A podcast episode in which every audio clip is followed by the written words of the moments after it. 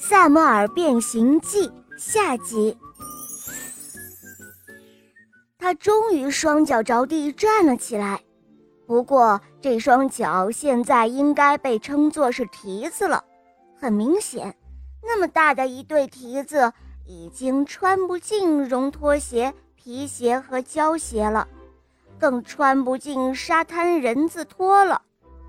镜子里也装不下他的大鼻头了。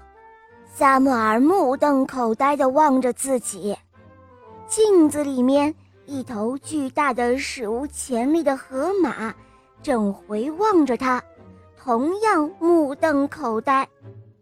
一撮胡子，哦不，哦，到底还会发生些什么呢？他必须逃离此处。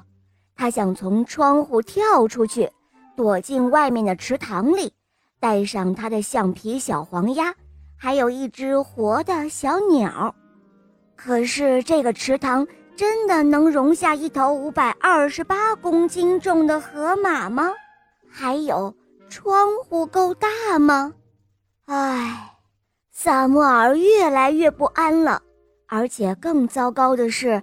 他忽然有了一种从未有过的饥饿感，他决定请妹妹帮忙。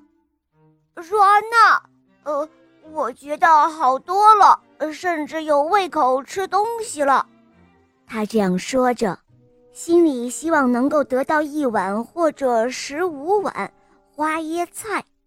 如果妹妹看到这么一头活生生的河马站在她面前，长着这么尖利的牙齿，这么巨大的嘴巴，身子轻轻一动就会把所有玩具都压扁，并且还可能卡在窗户上。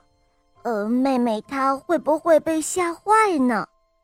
萨马尔，快开门，快点啊！妹妹催促着。你看到了吗？萨摩尔怎么变得呃这么这么大？